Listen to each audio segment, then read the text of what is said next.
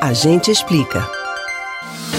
Tá fazendo frio no lugar que você mora? Se você é da região metropolitana do Recife, isso pode não fazer muito sentido. Mas sabia que aqui no Brasil tem lugar que tá até nevando? Santa Catarina registrou o dia mais frio do ano no Brasil. Foi em Bom Jardim da Serra, onde fez menos 8,6 graus Celsius. A previsão é que o sul do país registre nas próximas 24 horas as menores temperaturas do ano. E no Sudeste, isso deve ocorrer na sexta e no sábado. Sobrou até para o Nordeste. Em entrevista ao Passando a Limpo daqui da Rádio Jornal, o professor da Universidade do Vale do São Francisco e doutor em meteorologia, Mário de Miranda, revelou que até 15 de agosto os termômetros devem registrar temperaturas ainda menores em alguns lugares daqui do estado. Mas o que explica essa onda de frio que faz com que tenha até neve em alguns lugares. Quer saber?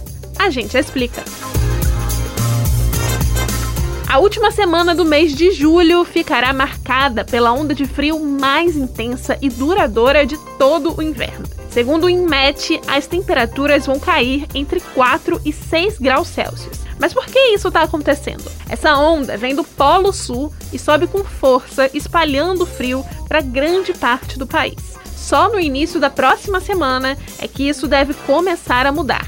A passagem de massas de ar frio é comum nesta época do ano. No entanto, a magnitude e frequência desses fenômenos podem ter sido acelerados por mudanças climáticas, decorrência, entre outras coisas, do aquecimento global. A massa de ar frio desta semana será a terceira de grande porte registrada em 2021. As massas de ar que atingiram o Brasil neste ano causaram mais frio porque foram mais consistentes, extensas e conseguiram subir com intensidade até o sudeste do país. Você pode ouvir novamente o conteúdo desse ou de outros A Gente Explica no site da Rádio Jornal ou nos principais aplicativos de podcast: Spotify, Deezer, Google e Apple Podcasts.